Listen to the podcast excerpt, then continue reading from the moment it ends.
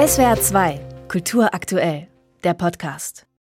Am Samstag jährt sich die Befreiung des KZs Auschwitz zum 79. Mal und es gibt zahllose Veranstaltungen, die sich mit dem Gedenken an die Opfer beschäftigen.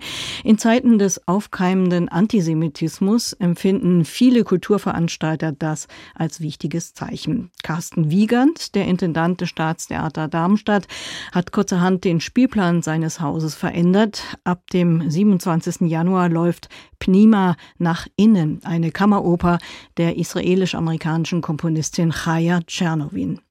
Sie gilt als eine der bedeutendsten lebenden Vertreterinnen ihres Fachs. Frau Tschernowin, das ist ein ungewöhnlicher Akt, ein Stück in den Spielplan aufzunehmen, das gar nicht vorgesehen war und es innerhalb von nur zwei Monaten premierenreif zu machen. Die Oper Pnima nach innen, da geht es um die Weitergabe von traumatischen Erfahrungen an die nachkommenden Generationen, auch um das Trauma des Holocaust in jüdischen Familien. Ihre Familie ist selbst betroffen. Inwiefern? Mein Vater ist als, naja, es ist äh, ein bisschen schwierig. Als Elfjähriger hat er die Korpus von seinem Vater entdeckt in einer Synagoge.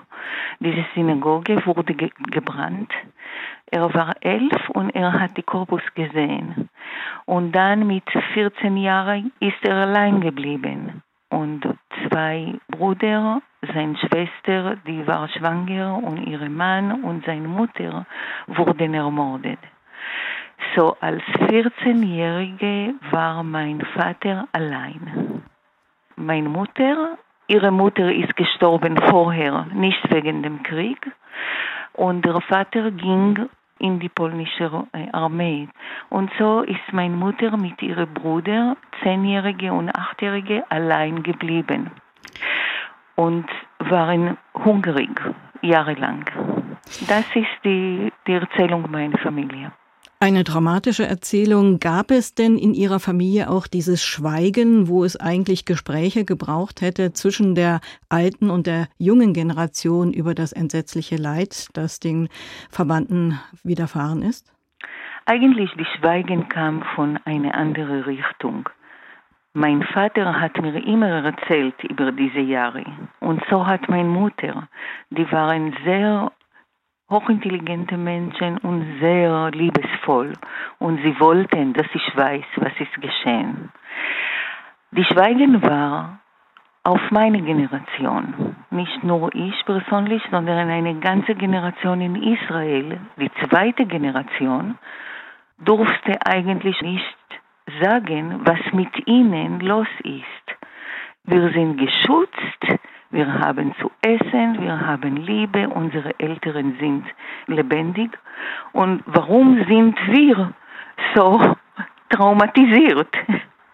Also ein Trauma, das wirklich von der einen Generation auf die andere direkt oder indirekt weitergegeben wird. Darum geht es auch in Ihrem Stück. Und bei der Aufführung von Pnima stehen zwei Personen auf der Bühne, Großvater und Enkel, und der Zuschauerraum ist leer. Welche Wirkungen soll mit diesem Kunstgriff erzielt werden? Diese leere Stuhle, diese Leere ist immer vital. Diese Leere geht mit uns jede Nacht und jeder Tag in unser Leben. Und die ist eigentlich nicht besonders für die jüdische Volk. Egal wo man schaut in die Welt, wo es Menschen gibt, es gibt diese Lehre auch, weil fast jeder erfährt Krieg und Trauma und unglaubliche Schmerz es ist einfach eine Trauma, mit dem man wirklich nicht viel zu tun hat, aber der Impact ist so stark auf eigene Leben der Einfluss der, der Traumata auf das eigene Leben. Das Publikum in dem Stück verfolgt das ganze Stück von der Hinterbühne aus. Es gibt kein Libretto, keine Worte, sondern ausschließlich Klänge. Sie sind ja berühmt für ihre großen, geräuschhaften Klangfelder, aber hier geht es um Schweigen, das Schweigen zwischen den Generationen. Wie lässt sich das mit Musik illustrieren? Es gibt keine Worte. Es ist nicht nur die Schweige, was in die Oper stattfindet. Es ist eher die Bedürfnis zu sprechen und die Unmöglichkeit zu sprechen.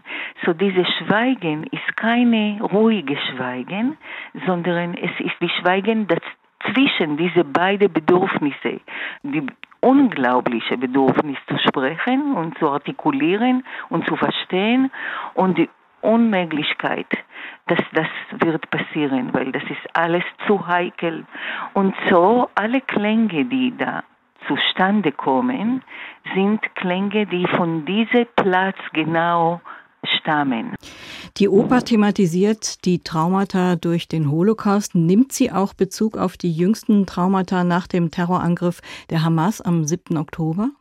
Die Oper wurde geschrieben in 2000, aber die Oper ist immer noch lebendig und leider wird wahrscheinlich auch in Zukunft lebendig, weil es gibt immer diese Traumata. Die 10. Oktober passierte nicht in einem Vakuum, mhm. ja. Es gab Traumata vorher, vor die Leute in Gaza zum Beispiel oder vor die Leute in die Westbank, vor die Palästinenser auch.